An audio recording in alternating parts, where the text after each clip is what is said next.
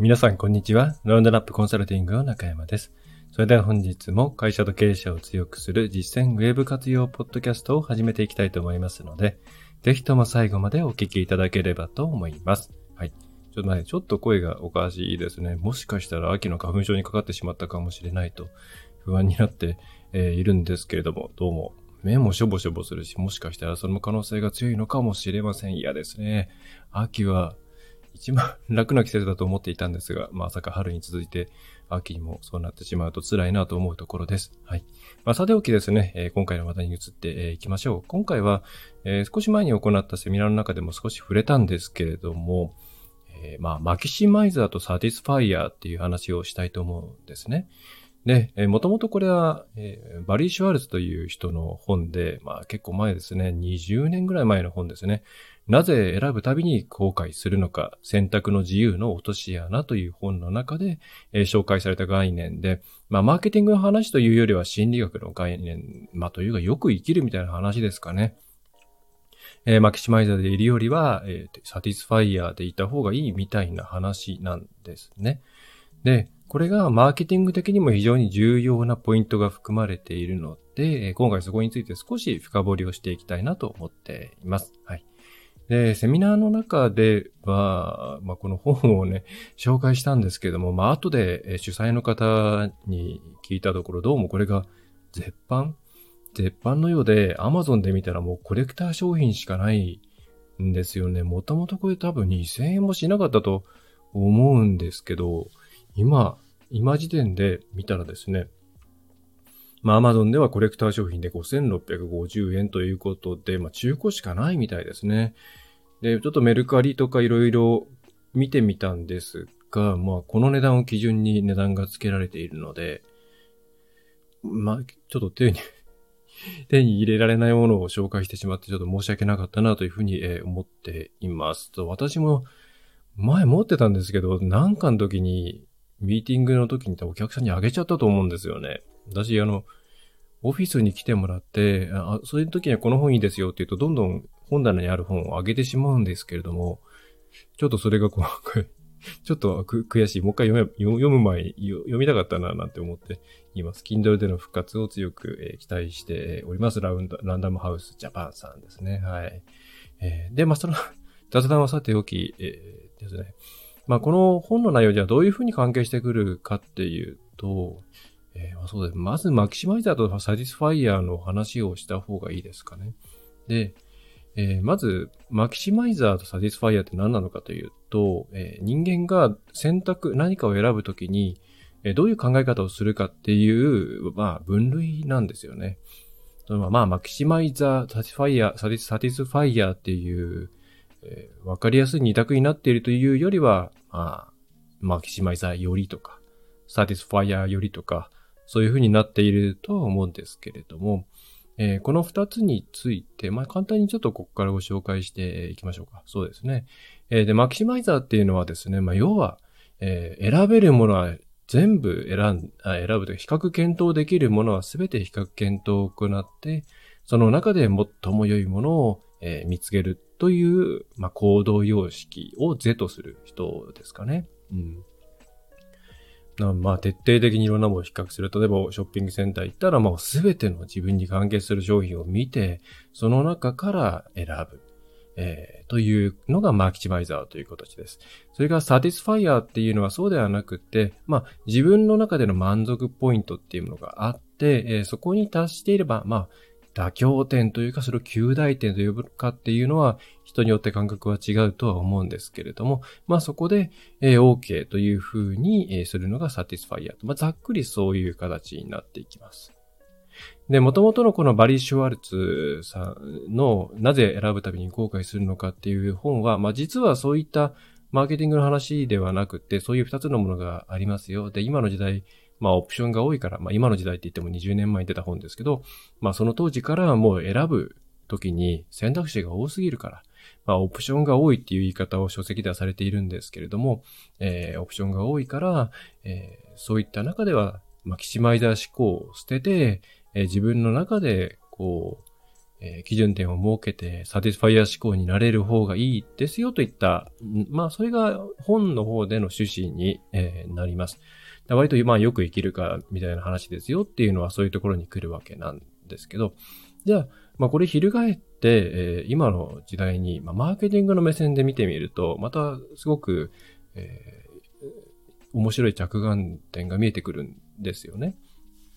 で、まあ、セミナーの中でもそういう観点で持ち上げたんですけれども、まあ、えー、インターネット昔は、まあ、ホームページもですね、まあ、数えるほどじゃないですけれども、自分が何かをしようと思った時に、えー、どこと、えー、どこをね、比較するかって言ったら、まあ、数社ですかね、えーまあ、まともに比較できるようなホームページっていうのが、まあ、数サイトぐらいしかない、まあ、10サイトはないかな、みたいな感じ、えー、だったんですけれども、うん、まあそういう時代であれば、まあ全部をですね、見ながら、比較シートみたいなものを自分で作って、いや、自分にとって今最良の選択肢はこれだっていう選び方ができたわけですね。で、それはすべて、いろいろな業界、おそらくすべてで言えることで、まあそれによって生まれたのが、いわゆる比較サイトとかそういうコンテンツであって、えー、なんでしょうね。まあそれがさらに今進んでくるとランキングとか、まあそういう、えー、ブログとかアフィリエイトみたいな領域に進ん、えー、なっていったんでしょうね。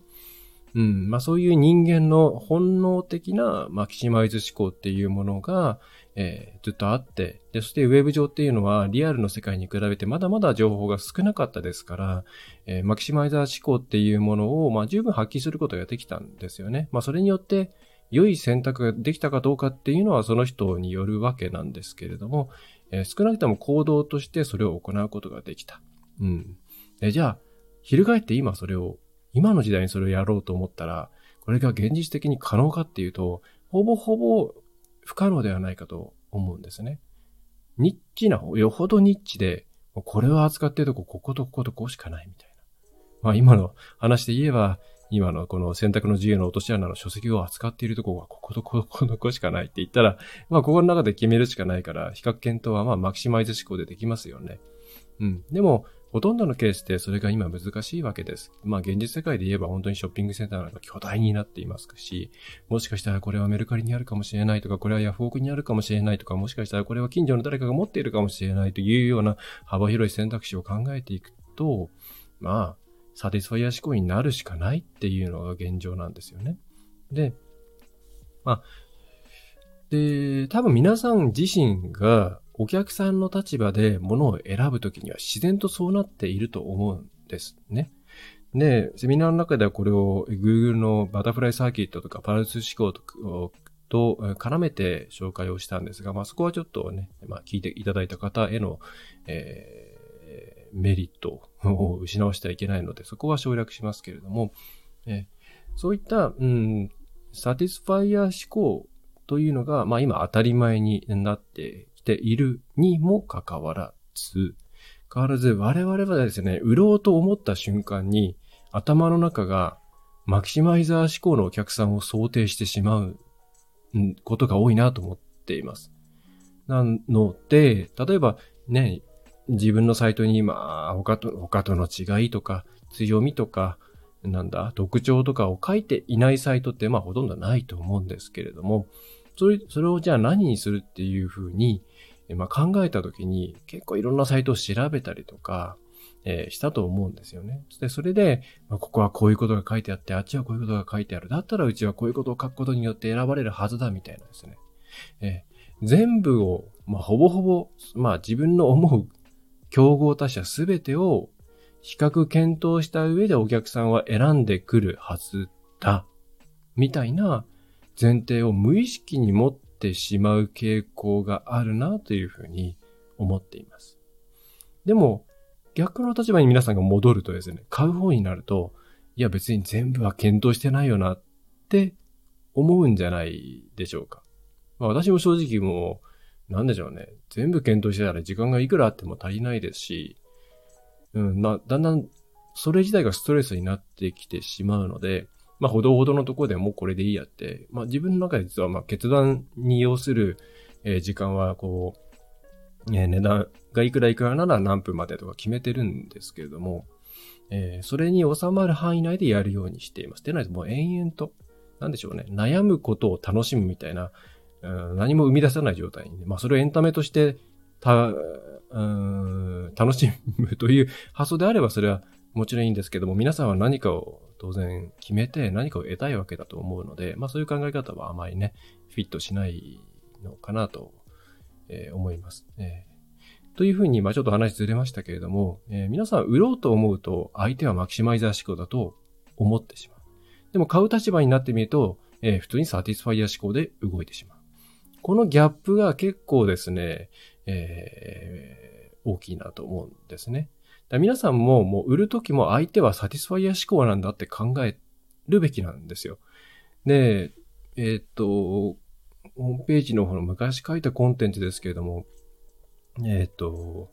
店頭に、えー、っと、ジャム、ジャムだったかな。うんと、二十何種類の、ちょっと細かい数字が違ったらごめんなさい。自分のサイト見ろって話なんですけども、えっ、と、店頭、そのスーパーだったかなんかで、えー、店頭にですね、20個かな ?20 種類のジャムの中から、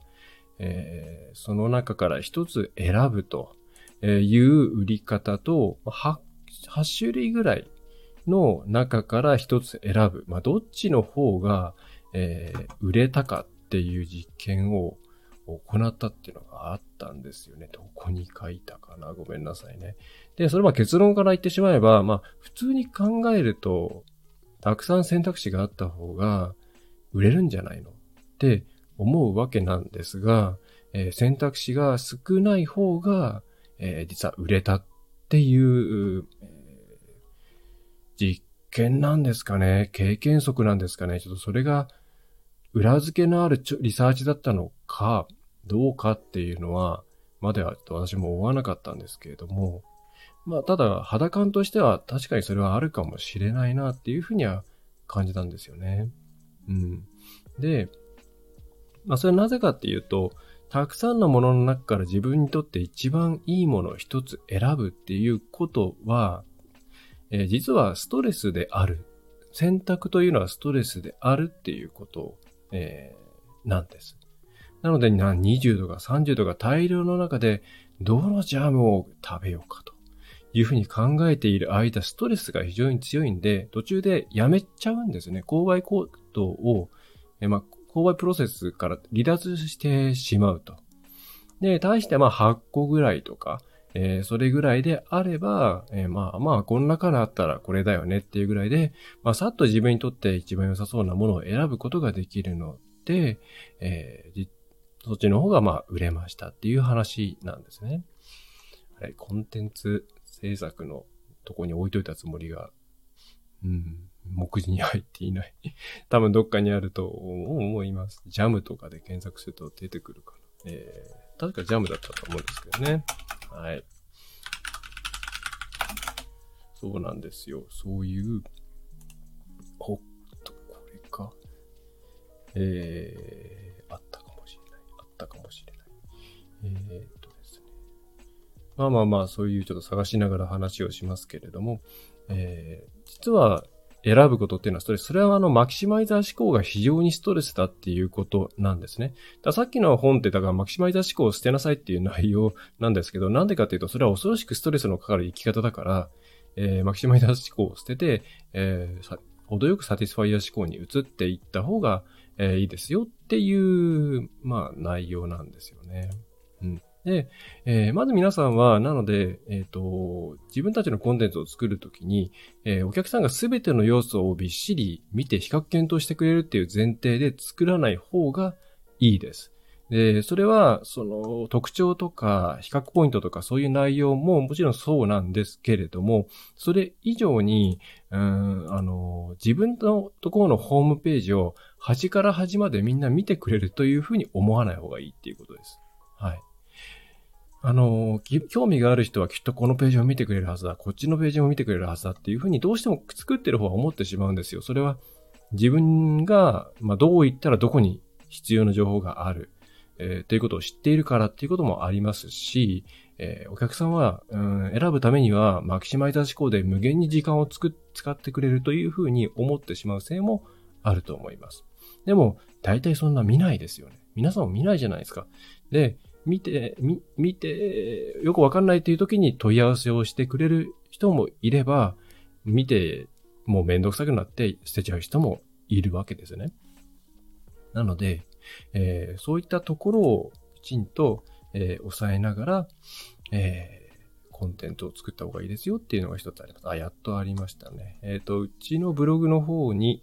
え陳列するジャムは6個がいい、24個がいい、えっ、と、買い手の心理を抑えてコンバージョン率を改善するにはっていう、まあ、10年ぐらい前に書いたもので、えー、書いたものじゃない、書いたブログですけれども、えー、まあ、そのまま今も通用する内容だと、えー、思うんで、えー、ぜひそちらも読んでいただければと思います。はい。ね、そういったオプションが多いとストレスなんですよね、というところですね。はい。で、皆さんちょっとホームページ見ていただいて、まあ、できればその、うんと、お客さんだったりとか、知ら、知り合いとかと一緒に、えー、それがど、ど、どういうふうにみんなホームページを見ていくのかなとか、あとはどういうふうに、えっ、ー、と、他のページと比べるのかな？で特にスマートフォンなんかで見ている場合は、画面を並べて比較するっていうのが非常に、まあ、めんどくさいんですよね。えパソコンであれば、タブを2個ね、広げて、まあ、左右に出しながら、どっかで Excel でメモしながらとか、そういう検討ができたりすると思うんですけども、これがもうスマホになってくると、ね、一定期間一つのタブで見ていたら他のタブに移ったらなんか再読み込みされて一番上に戻ってちゃったとかですね。そういうことってよくあるじゃないですか。そうすると頭の中のワーキングメモリ上での比較でしかできなくなってしまうので、まあより一層お客さんの頭の中で、うん、比較検討できるうんなんだ？一つのサイトがお客さんの頭の中に残せる情報っていうのは、まあ、かなり小さくなってしまうんですよね。で、お客さん側もストレスであると。はい。えー、その前提を踏まえて、えー、一体じゃあどういう情報をまずバンとぶつければいいのか。理想的に言えば、もうその、キャッチコピー1個バンと見せたときに、ああ、なるほどって言って記憶してくれて、あ確かにそれはいいなと。えー、まあ、あと、まあ、細かいところはいろいろあるだろうけども、まずこの考え方でここはいいわ。で、あ、こういう、ここはすごく良いなというふうに思ってもらえるのといいですよね。細かいところではなく、最初の一番の引きっていうところが非常に重要になってきます。じゃあ、どの部分が、どういう内容がそこに当たるのかっていうのは、これはまさにお客さんの、うーん、が比較検討している段階がどこかによるんですよね。で、それは、あの、なんだろう、お客さんが薄い見込み客なのか、結構濃い見込み客なのかという話ではなくて、そのマーケットの中で今どこが論点になっているかっていう話です。もうどこのマーケットも大体ある程度飽和しているので、えー、その中で、ここの部分は大体どこも一緒だな。でもここはどうやら違うなっていう、その違うポイントっていうのがまばらにある状態になっています。で、そのまばらにある状態のところをお客さんっていうのは比較、比較、えー、なんだろうな、比較検討する対象としてそこだけ見ていくんですね。まあ、それ以外のところは、まあ、できていて当たり前みたいな感じで見てくるんで、まあ、それはそれで怖いんですけれども、そこの部分を見極めて、そこに響く内容を置いていくっていう、え考え方をしていただくといいと思います。はい。なので、お客さんある程度時間経ってくると、マーケットの中のお客さんの成熟度も変わってくるので、えー、そうすると、そこの文言が、前はこれが通用したけれども、これはもう通用しないみたいなことが出てきて、違うポイントでお客さん選んでるんだな、みたいな、えー、ことになってきて、えー、まあ、キャッチ変えなきゃな、みたいなね、えー、そういう風になってくるわけですね。まあ、この辺の変化に気づけるかどうかっていうのも、また一つ企業としての強みになってきます。まあ、資産ですね。アセットのようなものですね。えー、強みを生み出すための資産になってきますので、まあ、そこも鍛えなきゃいけないなっていうことが今の時代ではすごくあると思います。えー、ということで、えー、今回はそんな感じですかね。まあ、まとめますと、えー、皆さん、え自分が選ぶときにはサティスファイア思考になっているのに、お客さんが選ぶということを想定したときに、お客さんをマキシマイザー思考だと思って見ていないでしょうかと。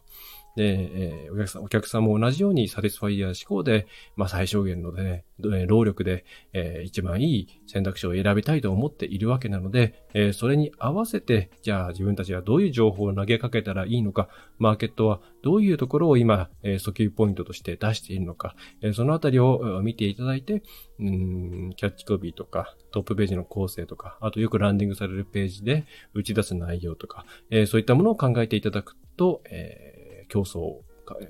選んでもらえる一つの糸口が生まれるのではないでしょうか。はい、ということで、実は20分以内に終わらせようという目標でやっていましたが、今20分が過ぎました。はい。まあ、ほぼほぼ20分だと思います。えー、ということで今回は以上になります。はい。お知らせはですね、Twitter、またちゃんと告知しようと思いますけども、Twitter の方で固定、固定にしていると思うんですけど、えっ、ー、とですね、キャプテラ、キャプテラというサイトで、えー、寄稿を始めました。で、AI 活用の第一歩みたいな内容なので、えっ、ー、と、AI、あのキャプテラっていうのは、あの、ガートナーさんの下にあるですね、会社で、えー、まあそういった、ななんで言うのかな、まあ、いろんな、うん、IT とか、えー、そういう話をする、えー、サイトで、まあ、や、なんか日本に入ってきたということで、えー、ちょっと気候をうちでもご協力できないかっていうことで、えー、多分第1号ですね、の気候をやって、気候、まあ、ゲストブログですね、をやっているんですけれども、えー、そこで、えー、中小企業で AI のツールとか何から使っていいかわかんないよっていう方に向けて、えー、気をつけるべきポイントと、こういうとこから入っていったらいいんじゃないののかなっていうポイントをまとめているので、えー、ぜひ、えー、Twitter、あまあ、いちいち X っていうのめんどくさいんで、ツイッター、えー、ツイッターの方の、えー、固定ツイートに多分まだあると思うんで、えー、見ていただければと思います。はい。まあ、このあたりはまた別途告知をさせてくださいと。はい。えー、それでは、今回のポッドキャストの内容は以上になります。えー、疑問点とかですね、ご質問があれば、えー、ポッドキャストの質問フォームが、えー、ラウンドナップコンサルティングの方にありますので、えー、お気軽にそちらからお送りいただければと思います。それでは、え中小企業専門でウェブのマーケティング支援を行っております、ラウンドナップウェブコンサルティング代表取締役の中山がお送りいたしました。また次回もよろしくお願いいたします。